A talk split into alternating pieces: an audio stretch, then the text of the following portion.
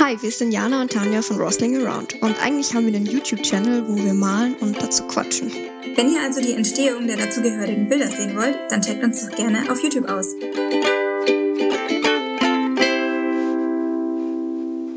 Hallo und herzlich willkommen zu einer neuen Folge von unserem spannenden Format Paint and Talk auf unserem Kanal Rosling Around. Mir gegenüber im Computerbildschirm sitzt Jana und ich bin Tanja. Hallo! Hallo! Und heute haben wir mal so ein bisschen was anderes vor. Heute malen wir nämlich beide jeweils ein Bild, weil wir heute über das Thema Veganismus sprechen wollen. Und wir uns dachten, vielleicht wird die Folge so ein bisschen länger, because mehr Inhalt und mehr Fakten. Und dass wir dann einfach beide ein Bild zum Thema Veganismus versuchen zu malen. Und Jana hat es schon gemacht, ich noch nicht. Deswegen lasse ich jetzt Jana erstmal erzählen, was die da so ver veranstaltet hat. Ich habe so geometrische Bilder gesucht, also geometrische Bilder von Tieren und habe dann eben auf der einen Seite eine Katze gemalt, auf der anderen Seite ein Schwein und habe das dann eben vegan, veganisch aufrufend. Veganisch? habe ich dann noch so einen Aufruf quasi dazu geschrieben. Also den kennt man auch, wenn man, glaube ich, so ein bisschen in dieser Blase ist. Ja, und ich würde gerne noch dazu sagen, dass das für mich schon so ein bisschen ein Herzensthema ist und wir, ich glaube, Tanja und ich, wir uns beide viel damit auch schon beschäftigt haben, einfach in unserer Freizeit, weil es ja. uns interessiert und deshalb hoffen wir, dass wir euch jetzt vielleicht einfach ein bisschen was drüber erzählen können, wie wir dazu gekommen sind und auch ein bisschen was darüber, was vielleicht so Klischees sind und was es da vielleicht auch für Fakten gibt. Genau weil ja. wir dachten uns, bei so einem Thema ist es immer schlecht, wenn man nur auf so Hörensagen oder so Stammtischparolen zurückgreift, aber immer gut, wenn man wirklich Quellen hat, die die Fakten belegen und man sich da wirklich so ein bisschen ja informiert und auch wirklich recherchiert über die verschiedenen Vorurteile und Mythen, die es so gibt, ob die wirklich stimmen und dann hat man ist man auch am besten gewappnet, wenn man das vielleicht selber mal ausprobieren will, dass man sich auch an das Thema so herantasten kann, wenn man über alles Bescheid weiß. Ja, und Jana hat sich da auch direkt mal aus dem Duden die Definition von Veganismus rausgesucht. Die Definition ist kurz und knackig. Und zwar in Klammern ethisch motivierter, völliger Verzicht auf tierische Produkte bei der Ernährung. Unter anderem. Also da kann man das Ganze auch natürlich noch ausweiten auf zum Beispiel Kosmetika und alles Mögliche. Ich meine, tierische Produkte ja. sind in allem Möglichen drin, deshalb. Ich wurde zum Beispiel letztens auch, also nicht direkt ausgelacht, aber angelacht, weil ich eine vegane Jacke habe. Ähm, so quasi, was sollte an der Jacke nicht vegan sein? Aber die Antwort ist die Daunen, weil es nämlich eine Winterjacke ist und es auch eine sehr warme Jacke ist. Und da sind halt oft einfach in Wintermänteln dann Daunen drin, was dann eben auch nicht vegan ist, weil es ein tierisches Produkt ist. Mhm. Tanja, möchtest du vielleicht mal erzählen, wie du überhaupt auf das Thema gekommen bist? Du ernährst dich ja auch hauptsächlich vegan. Ja. Jetzt nicht zu 100 Prozent, bei mir auch nicht zu 100 Prozent. Ich glaube, wir sind da jetzt nicht so strikt, dass wir uns da die ganze Zeit dran halten, sondern so das machen, dass wir uns auch gut damit fühlen. Ja, beziehungsweise ich muss sagen, also so gut damit fühlen ist halt immer so ein bisschen also ich habe schon, wenn ich dann mal Fleisch esse, zum Beispiel bei meiner Oma, wenn die Fleisch kocht oder so, dann esse ich das meistens schon weil ich halt weiß, dass sie sich dann freut. Aber ich habe, also gut dabei fühlen tue ich mich tatsächlich nicht. Also ich habe schon ein schlechtes Gewissen. Ja, aber also bei Fleisch und sowas ist das bei mir jetzt auch so. Das esse ich eigentlich auch fast gar nicht mehr. Und wenn ich es mal esse, dann ist es mir irgendwie ein bisschen unangenehm. Ich rede jetzt eher sowas wie Käse oder so. Da weiß man mhm. schon, woher das kommt, aber irgendwie ist das noch nicht so der ja, weil nicht direkt das Tier wirklich umgebracht wird dafür, ja. gell, sondern weil es halt nur so, ja, ja. Ich weiß schon, was du meinst. Genau. Und deswegen, also ich war da schon mal auch deutlich strikter, weil ich das halt so wirklich komplett in meinem Leben dann etablieren wollte. Also sowohl bei, wenn ich selber koche, als auch wenn ich auswärts esse oder bei Freunden oder Familie. Und ja, dann kam halt eben so eine striktere Phase und jetzt ist es wieder so ein bisschen zurückgependelt. Also ich würde mal sagen, dass ich mich so zu 80 Prozent vegan ernähre in meinem Alltag. Mhm. Genau. Und bei mir war das, glaube ich, hauptsächlich so, dass ich ich habe mir das mich schon oft überlegt, das kam bei mir so ganz langsam und schleichend eigentlich. Aber ich habe mal ein Auslandssemester in Singapur gemacht. Und da gibt's in vielen Gerichten ist da halt einfach Fleisch mit drin. Also zum Beispiel auch in so Suppen, ähm, in so Nudelsuppen ist halt dann auch immer irgendwie Fleisch mit drin. Und das war dann teilweise wirklich auch, hatte ich das Gefühl, dass die haben da auch Fleisch mit reingeschnippelt, die hätten, würden wir wegschmeißen eigentlich. Also da hattest du dann manchmal irgendwie schon so was im Mund und hast da drauf rumgekaut und dachtest dir so, Igitt, das war jetzt echt eklig. und dann halt ja einfach wieder ausgespuckt und dann halt den Rest gegessen so. Aber irgendwann hat's mir dann nach dem halben Jahr echt so gegraust, dass ich dann auch ich in den Tiefen von YouTube äh, quasi so verschwunden bin und dann so ähm, veganen YouTubern erstens gefolgt bin. Also das ist so eine Familie, die leben auf Hawaii. Also die heißt Ellen Fischer und die ernähren sich komplett vegan und die haben auch in ihrem Garten in Hawaii bei ihrem Haushalt, ähm, da wachsen die halt selber Avocados und Papayas und ähm, versorgen sich da auch so ein bisschen selber. Mhm. Und dann von denen bin ich dann auch nochmal in die ganz krassen, es gibt ja die, die sich nur roh vegan ernähren, also die auch gar nichts kochen oder so mhm. ähm, und nur Obst und Gemüse essen, also so super, super gesund.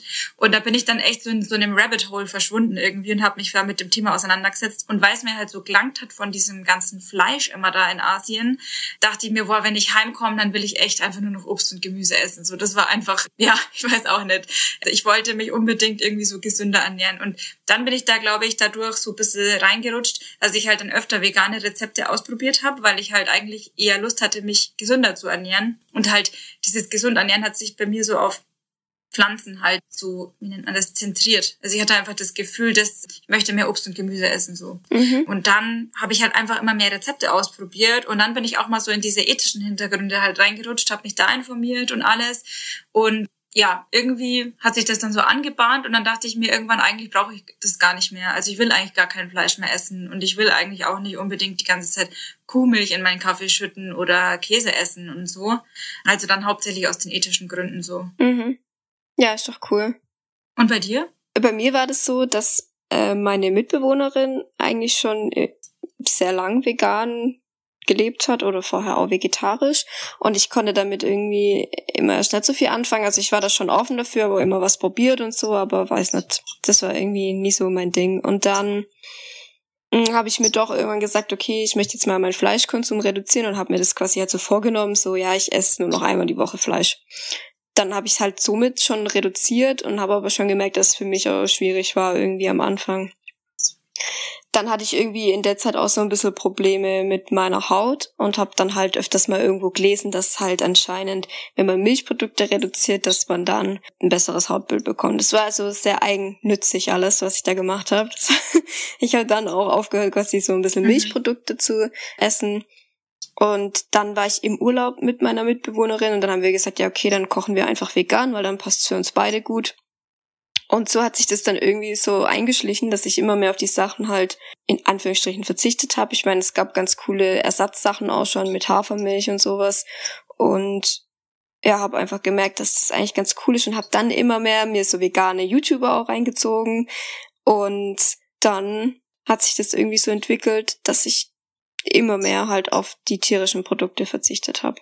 Also kurz zusammengefasst, bei mir war es erst so eigennützige Gründe, so von wegen, ja, ich möchte versuchen, mein Hautbild besser zu bekommen. Dann bin ich auch so in diese vegan Bubble reingerutscht, habe mir das alles angeguckt und äh, mittlerweile denke ich mir halt auch, eigentlich will ich das so nemme machen. Einfach aus, auch aus ethischen Gründen. Ja, genau, bei mir auch. Ähm, man wächst da irgendwie so rein und ich muss auch sagen, die Leute, die ich kenne, die sich vegan ernähren, ich kenne auch nicht viele, die wirklich da so ganz, ganz strikt sind, sondern eigentlich die meisten eher so ein bisschen wie ich. Mhm. Also halt, dass man, ich sag halt immer, ich ernähre mich vegan, vegetarisch. Mhm. Weil ich eigentlich dann, wenn es zum Beispiel, wenn, wenn man mit Freunden Pizza bestellt und die haben, die wissen dann schon, Tanja mag kein Fleisch essen oder so, dann bestellen die für mich eine vegetarische mit. Und dann ist da vielleicht irgendwie mal Käse mit drauf, also aus Kuhmilch. Und dann esse ich das halt auch. Ja. Also quasi, ich, ich bin eigentlich, also wenn ich selber einkaufe oder für mich quasi, koche ich und kaufe ich nur vegan ein, aber wenn es dann halt sich so auf den Freundeskreis oder auf so Sachen, die man halt unternimmt oder so aufweitet, da steige ich dann öfters mal auf vegetarisch. Ja, genau. Ich nenne mich immer Flexiganerin. so hat mich mein Freund auch schon mal aus Spaß genannt.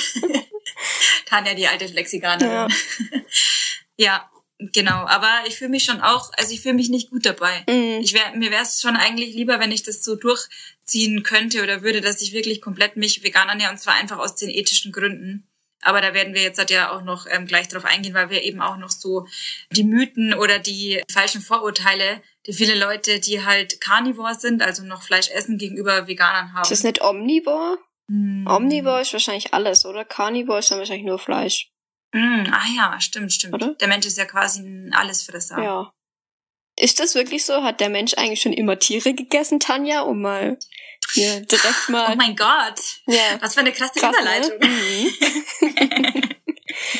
Also, wir haben uns beide mal überlegt, welche Vorurteile, die schlagen uns eben manchmal entgegen von Leuten, die sich nicht vegan ernähren oder so. Und da war eben auch darunter, ja, der Mensch hat schon immer Tiere gegessen, also muss das so sein, ergo ist es gesund für uns. Und da habe ich mich eben mal ein bisschen informiert und ich habe da auf vielen verschiedenen Seiten was dazu gefunden und ich würde jetzt einfach mal so die Zusammenfassung wiedergeben. Und zwar ist es schon so, dass unsere Vorfahren teilweise dazu gezwungen waren, Fleisch zu essen und zu jagen, aber um schlichtweg überleben zu können. Weil sie waren grundsätzlich Jäger und Sammler. Also sie haben eigentlich hauptsächlich gesammelt, aber manchmal gab es halt nichts zum Sammeln. Und wenn du halt dann einfach was zum Essen brauchst, weil du sonst stirbst, so auch als Lebewesen, dann hast du ja auch den Jagdtrieb. Und so war das halt damals auch bei unseren Vorfahren. Oder beziehungsweise, wenn man halt einfach weiß, man muss das jetzt essen, um zu überleben, dann würde das wahrscheinlich jeder machen. So aus ja, meiner Sicht. Ja. Nun ist es aber so, dass der Mensch als Lebewesen nur deshalb so lange weiter existieren und sich immer weiterentwickeln konnte, weil wir als Lebewesen so flexibel und anpassungsfähig sind. Also sollten wir diese Fähigkeit auch in der heutigen Zeit weiterhin nutzen, dass wir eben flexible Lebewesen sind, die sich an die Umstände anpassen können. Und jetzt sind die Umstände halt einfach anders und wir sind nicht mehr darauf angewiesen, Fleisch zu essen, weil wir ganz viele andere Sachen zur Verfügung haben. Also könnten wir unsere Flexibilität ja dafür nutzen, dass wir sagen, okay, wir brauchen jetzt also kein Fleisch mehr. Wir können andere Sachen essen. Und als dritter Punkt kommt auch noch zu dem Argument, der Mensch hat schon immer Fleisch gegessen. Der Mensch hat früher viele Dinge getan, die als normal gegelten haben, ob die aber richtig gut oder notwendig waren, ist dann halt wieder eine andere Frage. Mhm. Also wir schauen auf viele von diesen äh, Dingen eher schockiert zurück, also zum Beispiel auf Sklaverei. Das war auch mal normal und da hat niemand was dabei gefunden, aber es wurde auch irgendwann abgeschafft, weil es einfach grausam war. Ja. Und äh, wenn wir darauf jetzt zurückschauen, dann würden wir auch nicht sagen, ja cool, Sklaverei könnte man eigentlich wieder einführen so. Also das ist halt auch zum Beispiel so ein Beispiel, nur weil wir das schon immer so gemacht haben oder weil wir es damals mal so gemacht haben, heißt es das nicht, dass man das für immer so weitermachen muss. Mhm. Genau. Ja, das finde ich auch. ja. Das ist also, das ist eigentlich das, was ich dazu gefunden habe. Aber dass der Mensch schon immer Fleisch gegessen hat, das ist, glaube ich, kann man, also ich glaube schon, dass es so ist, ja. Der Mensch hat eigentlich auch schon immer Fleisch gegessen. Aber der Punkt ist eben, ist es wirklich ein Indikator dafür, dass wir das jetzt weiterhin auch so machen müssen? Ja, genau. Es ist eben kein Argument dafür, dass man es fortführen muss. Genau. Was ich schon ganz oft gehört habe, ist, dass die Vegetarier oder Veganer den Tieren das Essen wegessen. Und den Witz, den bin ich echt schon müde, weil ich mir manchmal echt denke, so, uff, okay, das ist halt ja nicht wirklich ein Argument. Also ich habe jetzt mal so geguckt, was eigentlich die Tiere so essen. Und wenn man das mal schaut, dann essen Tiere ganz oft so Sojagranulat. Also das wird denen zum Essen beigemischt, weil das eben billig produziert werden kann und auch einfach nährstoffreich ist für die Tiere.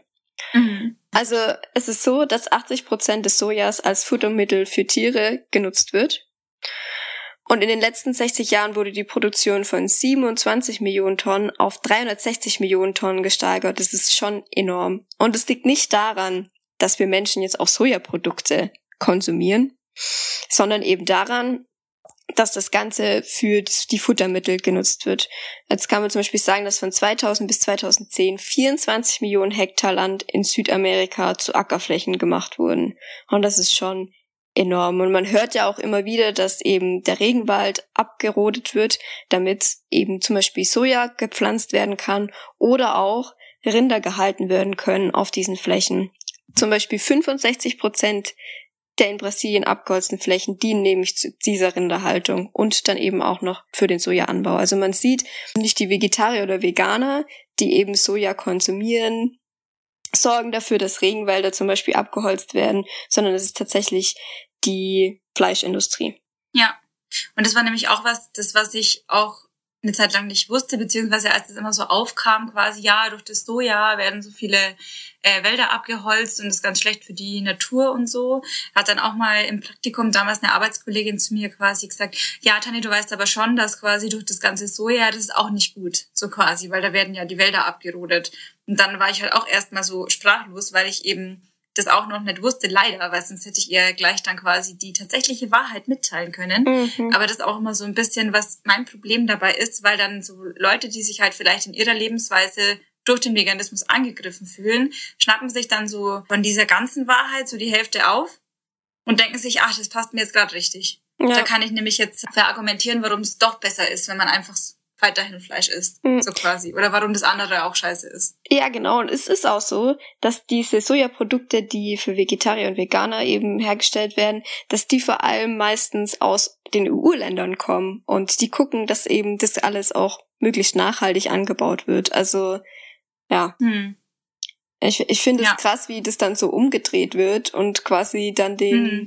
den Leuten zugeschoben wird, die eigentlich versuchen, einen Unterschied zu machen. Ja, ich habe da tatsächlich auch, als ich äh, recherchiert habe, was dazu Kunden, ich habe jetzt vergessen, wie der Begriff heißt, aber dieses quasi sich lustig machen, auch über Veganer oder Vegetarier, auch gerne in deren Anwesenheit, was ja auch öfters mal passiert, dass es immer so ein bisschen ins Lächerliche gezogen wird, oder halt das, das kleinste Fetzel, was man daran noch finden kann, was vielleicht irgendwie nicht, was vielleicht dagegen sprechen könnte, zu nehmen und das komplett zu verdrehen irgendwie in so ein Gegenargument.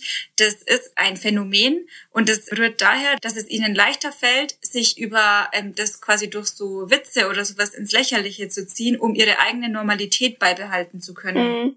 Weil wenn du quasi darüber Witze machst und jemanden in seinem Tun dann nicht zu ernst nimmst, dann kannst du, musst du dich ja. selber nicht hinterfragen. Also dann musst du eigentlich das Unethische, was du vielleicht tust durch deinen Konsum, nicht hinterfragen. Und das, weil das möchte natürlich niemand, weil das eine sehr unangenehme Wahrheit ist. Das auf jeden Fall. Ich habe dir ja vor kurzem so was geschickt. Da redet ein Comedian über Kühe. Ich finde, es leitet auch ganz gut unser ja. nächstes Thema eigentlich ein. Soll ich das mal abspielen?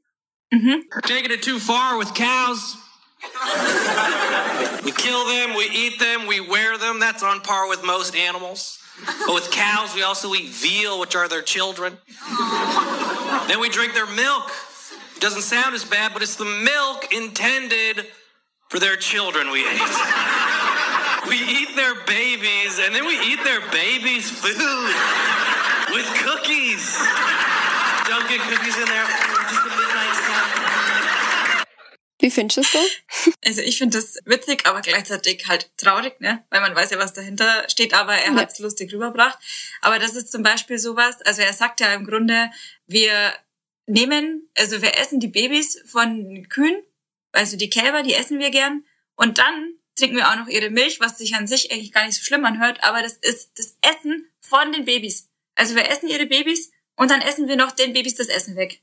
Ja finde es so krass. Also ich finde, ich finde auch, dass der das witzig gemacht hat, aber die Leute lachen so drüber und ich glaube, so richtig Gedanken macht man sich dann meistens trotzdem nicht, auch wenn man das gehört hat und das eigentlich total makaber ist. So. Ja, genau. Und ich muss ehrlich gestehen, und das ist mir irgendwie auch ein bisschen peinlich, aber ich habe das voll lang auch nicht gecheckt, dass die Kühe ständig Babys bekommen müssen, damit sie Milch geben. Du hast ja auch gemeint, dass das bei euch auch viel so erzählt wird, dass man die Kühe ja melken muss.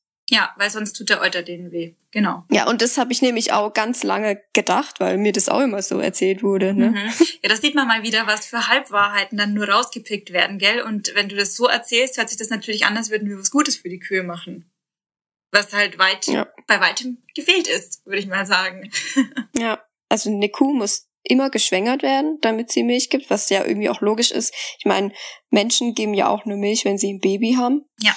Und das Baby wird der Kuh dann halt nach der Entbindung weggenommen, damit die Babykuh eben nicht das, die Milch wegtrinken kann, weil die ja für uns Menschen bestimmt mhm. ist in dem Fall. Und das ist wohl auch ziemlich tragisch, weil Kühe wohl eine starke Bindung auch zu ihren Kindern haben. Und als ich das so das erste Mal gesehen habe, hat mich das richtig traurig gemacht. Ich habe da auch mal ein Video gesehen, von wo halt das Kalb von der Mutter getrennt wurde und diese Mutterkuh, die hat echt so nach dem Kind geschrien. Also das waren so richtig verzweifelte Schreie einfach und es hat einem einfach das Herz gebrochen. Und das nur damit wir Milch trinken ja. können, die von einem anderen Säugetier für deren Babys gedacht ist. Ja. Tanja, wie ist es eigentlich, wenn man zum Beispiel keine tierischen Produkte isst? Dann muss man doch eigentlich voll viel supplementieren, oder? Ja, das ist eine berechtigte Frage oder beziehungsweise ja, vielleicht berechtigt. Es fragen mich auf jeden Fall immer viele Leute, wie ich das dann mache und wo ich mir dann die ganzen Nährstoffe herziehe die man ja mit der Proteine. Genau, also mit der normalen, in Anführungsstrichen normalen Ernährung hat man ja wohl anscheinend alle Nährstoffe, die man braucht. Das finde ich auch immer ein bisschen lustig weil ich glaube, die meisten Leute, die mich das fragen, die wissen nicht mal, welche Nährstoffe das genau sein sollen, die da im Fleisch so viel vielseitig vertreten sind, also die wir zu unserer Gesundheit brauchen. Aber ich vermute mal, mhm. ähm, sie, brauch, sie meinen wahrscheinlich die gängigen, also so Eisen oder Vitamin B12. Also was man ja auch, ja oft so, Vitamin B12 ist das, was die Veganer supplementieren müssen, sagt man oft. Und tatsächlich ist Vitamin B12 das einzige, was supplementiert werden muss oder Schrägstrich kann, weil ich zum Beispiel nehme das jetzt auch nicht so oft, eher sporadisch und man kann diesen Wert halt auch durch ein Blutbild abchecken lassen. Und wenn man jetzt da eigentlich einen ganz guten Wert hat, weiß ich nicht, ob man sich das dann jeden Tag so krass reinballern muss oder so. Also ich kann jetzt nur so von mir persönlich sprechen. Ich nehme es jetzt nicht so regelmäßig und mir geht's gut. das ist aber im Fleisch enthalten, aber teilweise nur, weil es den Tieren ebenfalls über das Futter zugeführt, zugefüttert wird. Also zum Beispiel Schweinen und Geflügel. Denen wird es halt auch ins Futter gegeben, damit die das eben aufnehmen und wir nehmen es dann über das Fleisch auf. Also statt quasi diesen Umweg zu gehen, könnten wir es ja auch einfach selber uns zu füttern. Dann müssten wir es nicht über die Schweine und Geflügel machen. Was? Und ich habe aber schon gelesen, dass ähm, ja, das geht. dass ähm, Rinder und Fische ähm, können das B12 wohl teilweise aber schon selbst im Körper erzeugen. Man hat das noch nicht so ganz erforscht, aber die können das irgendwie in ihrem Darm oder so können die dieses Vitamin B12 erzeugen. Was aber ja irgendwie auch nicht lebensnotwendig für uns ist, dass wir jetzt irgendwie nur, weil die das selber in sich erzeugen können, dann Fisch und Rind essen müssen. Also wir können es ja trotzdem selbst uns zuführen und müssen sind dann eben nicht auf die Tiere angewiesen, dass wir die eben essen müssen, um das zu erhalten. Und ich habe dann auch mal die anderen Vitamine und Mineralstoffe, die in Fleisch normalerweise drin sind, da habe ich so eine Aufstellung gefunden. Und eben, um einfach mal zu schauen, müssen wir wirklich Fleisch essen, um unseren Bedarf abzudecken? Oder ist es vielleicht einfach also kann man das auch über pflanzliche Lebensmittel zu sich nehmen und das ist wirklich einfach nur eine reine Entscheidungssache. Also möchte ich Fleisch essen oder nicht, aber nicht muss ich Fleisch essen. Mhm. Da werde ich natürlich auch ähm, die Quelle in die Infobox, weil wir wollen euch wirklich jetzt nicht irgendwie einfach unsere Sichtweise darauf draufdrücken, sondern wir wollten das jetzt wirklich so mit Quellen belegen, dass auch jeder das nachlesen kann und für sich selber dann eben entscheiden kann, wie er das findet. Ja. So, was wollten wir denn als nächstes? Als nächsten Punkt hatten wir das Thema, was man dann eigentlich überhaupt noch essen kann, wenn man sich vegetarisch oder vegan ernährt. Mhm. Ja, das ist natürlich eine große Frage. Also ich esse hauptsächlich nur noch Salat. Und ähm, das Gras, oder was draußen in deinem Garten wächst. Genau, auch. ein bisschen Gras noch. Ja, Blätter? Blätter, ja. Also das tatsächlich, also mich fragen das echt vor oft Leute so, was isst du denn dann überhaupt noch?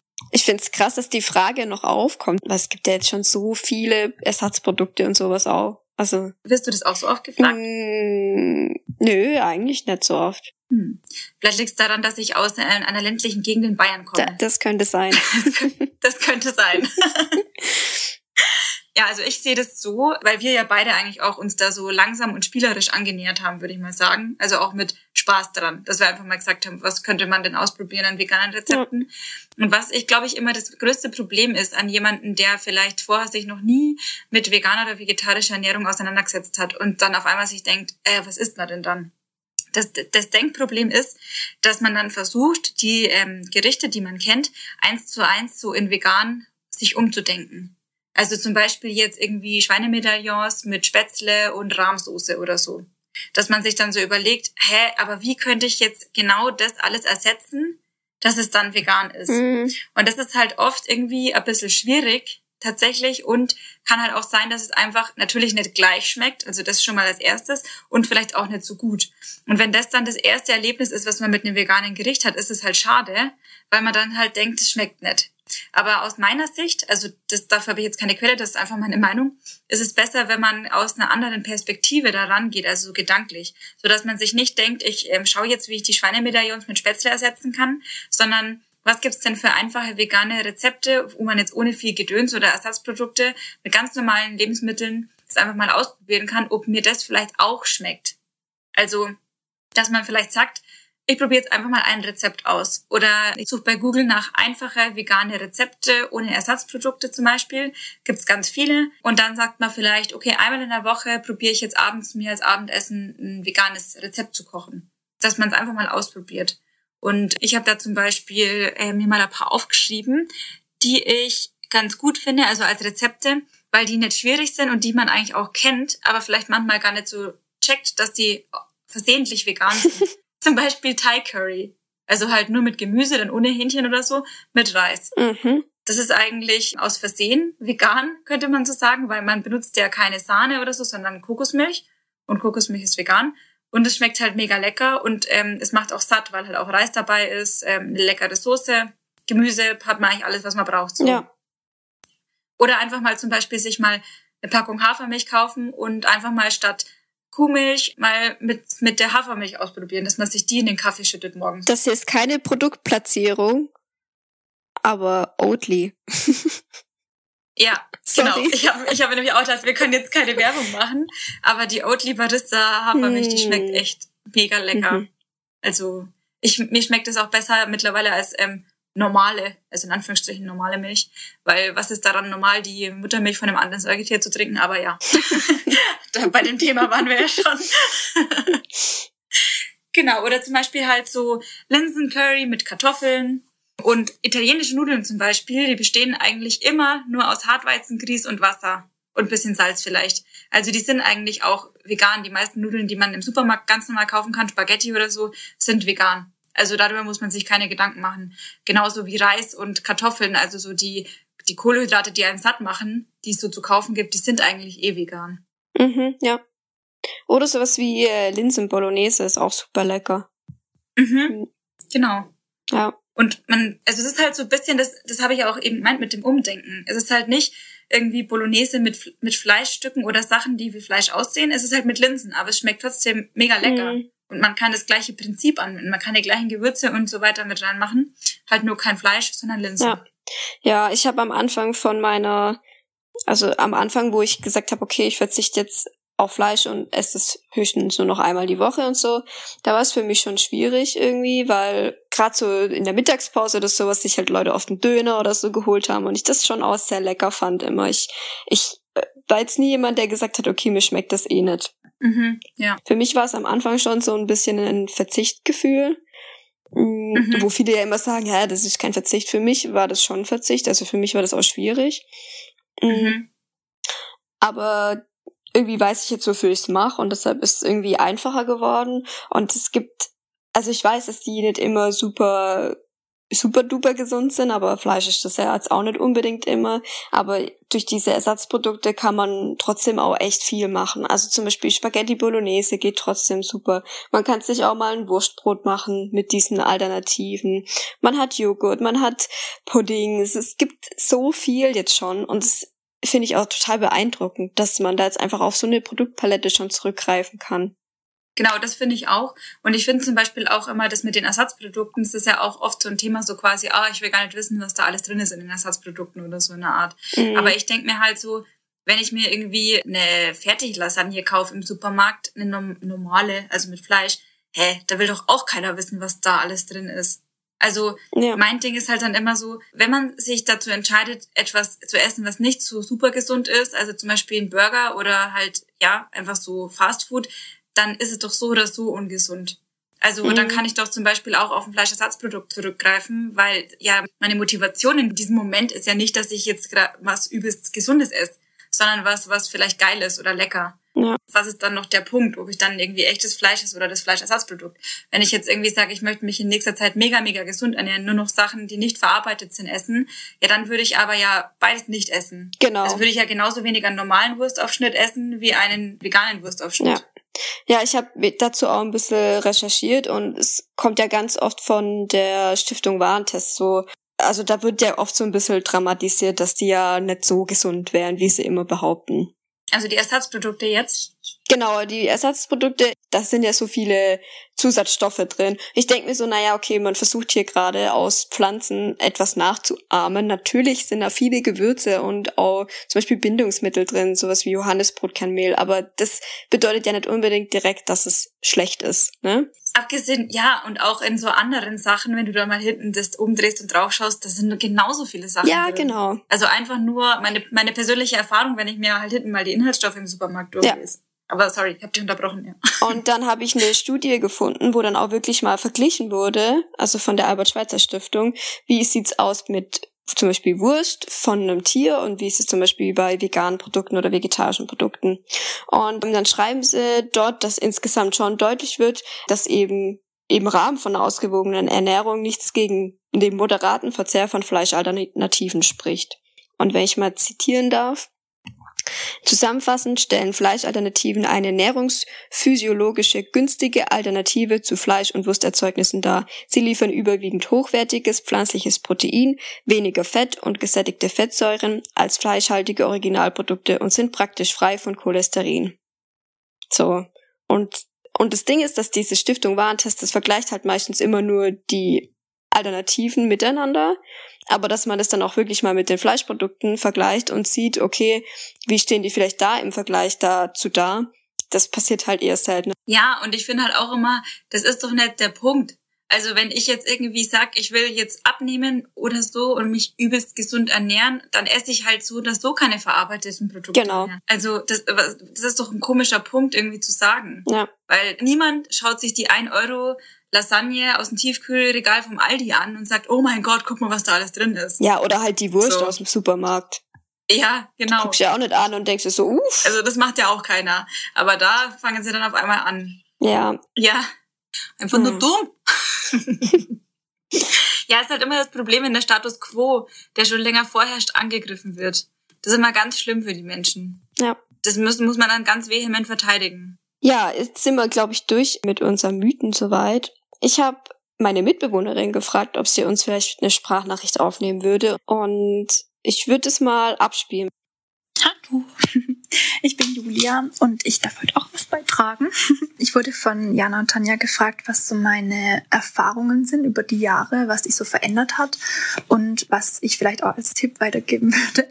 Und das würde ich euch jetzt einfach ein bisschen erzählen. Also für mich war vor allem eine große Veränderung über die Jahre, dass die Gesellschaft viel offener für das Thema ist und das irgendwie auch viel mehr in der Gesellschaft angekommen ist. Zum einen finde ich, sieht man das in den Supermärkten, weil halt einfach so viele Produkte mittlerweile angeboten werden, mit denen man dann eins zu eins das nachkochen kann, was man vorher vielleicht in der tierischen Variante gegessen hat. Und das finde ich mega schön. Und auch in den Restaurants kann man teilweise jetzt mittlerweile zum Beispiel vegane Pizza bestellen oder solche Sachen. Und zum anderen, so wenn man mittlerweile sagt, dass ich Veganerin bin, dann wird nicht mehr komisch angeschaut, sondern dann ist das eher so irgendwas, ja, was halt so Gesellschaft dazugehört, was halt normal ist auch irgendwo mittlerweile. Und das war früher auf jeden Fall nicht so. Bei uns gab es früher, nämlich in der Schule, kleine Anekdote, einen extra Vegetarier- und Vegetarierinnen-Tisch. Und ähm, die haben dann gesondert von allen anderen gegessen und der Essen bekommen, weil sie halt irgendwie nicht das Normale gegessen haben, also in Anführungszeichen Normale gegessen haben. Und ich glaube, sowas würde zum Beispiel jetzt heute auch nicht mehr vonnöten sein, weil es einfach ein, weil es einfach viel mehr vegetarisch und vegan essen wollen, dass man sowas gar nicht mehr machen könnte. Und ja, ich finde, das ist auch eine echt schöne Veränderung, die man dann beobachten kann. Mein Tipp oder was ich selber anders machen würde, ja, wenn ich nochmal die Umstellung zum Veganismus machen würde. Ich glaube, ich würde mich viel früher mit mehr Informationen beschäftigen, weil also für mich war die Umstellung vor allem eine Gefühlssache, aber ich konnte nicht wirklich argumentieren, warum ich das machen möchte. Und ich glaube, mittlerweile weiß ich einfach viel mehr über die ganzen, also über die Industrie und das Ganze, dass ich viel logischer erklären kann, warum ich das mache. Also selbst wenn jetzt dann jemand auf dich zukommt und dann fragt, woher du deine Proteine bekommst oder irgendwelche anderen Sachen oder so Halbwissen dann an dich ranklatscht, da kannst du dann halt viel besser damit umgehen, finde ich, und viel logischer und informativer vielleicht auch reagieren, was ja auch echt äh, zur Offenheit in der Gesellschaft, was das Thema anbetrifft, beiträgt, dass man dann einfach rational argumentieren kann. Und das Zweite, was ich vielleicht machen würde, wäre, dass ich mehr Leuten folgen würde und deren Content anschauen, die schon Veganer sind oder Veganerin, weil die einfach, also es gibt so viele schöne Rezepte, die man sich da, dadurch anschauen kann und äh, nachkochen kann. Und zum anderen halt auch, weil da dann teilweise Themen aufgegriffen werden, wie dann in der Familie damit umgegangen werden kann, wenn man halt das einzige Familienmitglied ist, das vegan leben möchte, aber die anderen halt eigentlich omnivor sich ernähren und du aber trotzdem zusammen kochen willst und so. Also da gibt's wirklich viele ähm, oder auch vielleicht einfach, wenn die Familie nicht offen dafür ist. Das kann ja auch sein. Bei mir, ich hatte da schon Glück damit, weil meine Mama, als ich ich war 13, als ich äh, Vegetarierin wurde und meine Mama war da halt voll offen dafür. Aber es kann halt auch sein, dass man, dass nicht jeder das Glück hat. Und da finde ich es voll praktisch, wenn man halt auf Leute zurückgreifen kann, die das vielleicht schon auch irgendwie dann bewerkstelligt haben, dass es dann trotzdem geklappt hat. Ich glaube, das wären so meine Tipps. Vielleicht auch noch zu dem ersten. Für mich war das, je mehr ich darüber gelernt habe, je mehr Informationen ich hatte, desto mehr wurde es für mich zum Ansporn, weiter vegan leben zu wollen und letztendlich auch diese Umstellung zum Veganismus, vom Vegetarismus zu machen, weil ich so viele abschreckende Informationen einfach gelernt habe, dass, dass ich dann immer unterstützenswert finde. Und ich glaube, das hilft einem auch im Alltag, wenn es dann irgendwann mal die Bequemlichkeit fast siegt. Also sowas bei mir, wenn, bevor die Bequemlichkeit gesiegt hat, habe ich dann oft mich einfach an Sachen erinnert, die ich gelesen habe und mir gedacht, nee, eigentlich möchte ich es nicht mehr unterstützen. Und also ich glaube, das war für mich auch die größte Motivation, dass ich dabei bleiben wollte. Oder immer noch dabei bin. Das wäre es eigentlich von mir. Und ich hoffe, es hat dem einen oder anderen vielleicht was gebracht. Macht's gut. Tschüssi. Voll cool. Also danke, Julia. Das war echt. Äh, ja, vielen lieben Dank. Mega lang und informativ und auch mit voll den guten Tipps mit drin, finde ich. Also vor allem, weil Julia ist, glaube ich, auch die Person, die ich kenne, die schon am längsten vegan ist und vegetarisch. Bei dir wahrscheinlich auch, oder? Ja, ja, auf jeden Fall. Genau. Und ich würde mal sagen, wenn sich jemand auskennt in unserem Umkreis, dann Julia. Deswegen, das war, finde ich, echt gute Tipps. Und auch, das stimmt, das ist eigentlich ein berechtigter Punkt, wenn man zum Beispiel als Schulkind vegan sein oder werden möchte und die Familie halt dafür nicht offen ist. Das kann ja dann auch voll das Problem eigentlich sein, weil man ist ja darauf angewiesen, das zu essen, was die Mama einkauft oder was die Mama kocht vielleicht. Ja. Ja, und auch ganz schön belastend, wenn man das mhm. dann nicht so umsetzen kann, wie man sich eigentlich gut fühlt nachher. Ja, ja, und ich finde ja. auch, es ist echt so, wie Julia sagt, also mit dem Informationen einholen, dass man halt, wenn man darüber Infos hat, erstens ist man dann so gefestigter, weil man halt weiß, was man tut, so in der Art. Und wenn jemand auf einen mit halt so Halbwissen zukommt oder vielleicht auch das normale Essen verteidigen will, dann kann man argumentieren und kann miteinander reden. Und vielleicht ist dann der andere Mensch ja auch von den logischen Argumenten so ein Stück weit überzeugt und sagt, oh, okay, ja, das wusste ich noch nicht, werde ich mich vielleicht auch mal informieren oder so. Ja, genau. Hast du sonst auch noch Tipps, weil du ja auch öfters mal damit zu tun hast, so ein bisschen das zu erklären auch und du hast gemeint, du hättest vielleicht auch noch ein paar Tipps parat. Mm, also ich glaube, meine Tipps waren eigentlich erstens war das ungefähr so das, was Julia gesagt hat. Also es deckt sich so damit. Aber bei mir ist es halt auch so, dass, ich weiß nicht, ob ich das vorher schon angesprochen habe, dass man auch nicht so am Anfang nicht so streng mit sich selber sein soll. Also auf dass, jeden Fall. Also dass man halt quasi nicht sagt, oh, ich bin jetzt vegan, also darf ich jetzt mich auch nicht mehr auf eine Ledercouch setzen und ich darf jetzt nicht mehr dies und ich muss jetzt meine Wildlederstiefel wegschmeißen oder so. Weil ich finde, das sollte irgendwie einfach mit Spaß verbunden sein, was ich dann eine intrinsische Motivation einstellen kann. Und ich glaube, dass man durch eine intrinsische Motivation einfach zu viel mehr kommen kann, als wenn man das irgendwie durch irgendwelche anderen Motivatoren ähm, bewerkstelligt. Und wenn man halt sich selber den Druck rausnimmt und sich denkt, okay, ich möchte jetzt ausprobieren, ich mache jetzt einmal in der Woche, probiere ich ein neues veganes Rezept aus und so wie Julia auch sagt, halt, man folgt vielleicht irgendwelchen veganen YouTubern oder Instagrammern und dann kann man sich da ja voll inspirieren lassen und man denkt sich, wow, das schaut lecker aus, das will ich mir auch mal kochen oder so. Und das macht ja dann auch Spaß.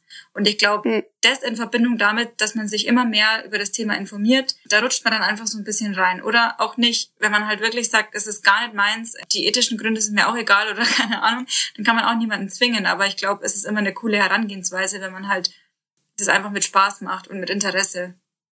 Ja, ich glaube, man darf da am Anfang auch nicht zu streng zu sich sein, weil ich meine, das ist ja schon eine krasse Umstellung. Ja. Wenn man sich vorher omnivor ernährt und dann vielleicht sagt, ich möchte sogar direkt vegan mich ernähren, das ist einfach eine Umstellung und da darf man einfach auch nicht zu hart zu sich sein. Ich habe noch einen Tipp, aber es ist, es ist keine Werbung.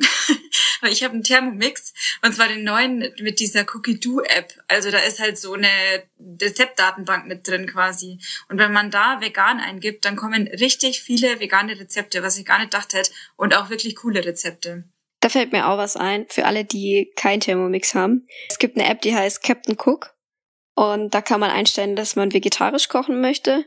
Und dann kommen da jeden Tag drei neue Rezepte und die kann man sich auch abspeichern und das sind echt auch immer so ein bisschen andere Sachen mal. Man probiert halt sich dann mal ein bisschen anders aus und man kann dann zum Beispiel, wenn da halt was mit Sahne gemacht wird, dann nimmt man halt statt normaler Sahne vegane Sahne. Also. Ja, also die gibt's ganz normal auch bei den Milchtüten immer so diese Sojasahne von Alpro ist das, äh, also auch keine Werbung jetzt, aber die ist halt von Alpro. Da haben mich auch schon viele gefragt, ja, und was, vegane Sahne, oh mein Gott, wo gibt's das? Normalerweise da, wo die Milchtüten stehen, die nicht ins Kühlregal müssen, da steht auch immer diese Sojasahne. Und schmeckt, wenn man das damit kocht, ganz normal. Also man schmeckt keinen Unterschied raus. Finde ich auch nicht. Gut, dann haben wir jetzt, glaube ich, genug Werbung gemacht für irgendwelche Produkte, obwohl wir eigentlich gar keine Werbung machen wollten. also bitte verklagt ja, wir kriegen dafür ja nichts. Das ist quasi ja, stimmt. Empfehlung. Ja, ist eine Empfehlung, genau. Ja. Ähm, mich würde es mal voll interessieren, weil wir haben bestimmt viele Vorurteile oder Fragen ausgelassen, die uns vielleicht gar nicht so klar sind, weil wir uns halt schon länger irgendwie so ernähren. Aber mich würde es mal voll interessieren, was ihr noch so für Fragen vielleicht dazu habt selber oder aus eurem familiären Umkreis oder Freunden oder so, was die vielleicht da manchmal für Vorurteile haben. Vielleicht haben wir noch irgendwelche Mythen oder Stammtischparolen vergessen. ja, das würde mich auch interessieren. Doch, und mich würde es auch interessieren, wie ihr allgemein das Video fandet, ob ihr das interessant fandet. Das war jetzt doch auch recht lang dieses Mal, aber es ist halt wirklich ein Thema gewesen, was uns beide beschäftigt und wir wollten das einfach gut aufgreifen. Ja. Und wir hoffen auf jeden Fall, dass es euch gefallen hat. Ja, und freuen uns auf euer Feedback, eure Kommentare und hören uns beim nächsten Mal, oder? genau so ist. Macht's gut. Macht's gut. Ciao. Tschüss. Warte, ich muss mich noch mal kurz sammeln. ja, wir haben nämlich auch Quellen, die würden wir euch natürlich auch verlinken. Ja, aber Tanja, wie machst du das eigentlich? Du musst doch voll viel supplementieren, wenn du Tiere isst, oder? Äh, ach Gott, was rede ich? ja, genau. Aber Tanja. aber Tanja. okay, warte. Ja, Jana. Ja, und Tanja, wie... Okay. Ja, ich esse manchmal noch Baumrinde. Mm, ja. Auch ganz gut. Knackig, also gell? das kann bisschen länger gut. kauen, ja. aber ist dann wie Ballaststoffe eigentlich. Ja. das ist quasi wie die ähm, von einem Schweinsbraten die Rinde. Ja. Äh, nee, die Kruste. die Rinde. Das wäre es eigentlich für mich, äh, von mir, für mich.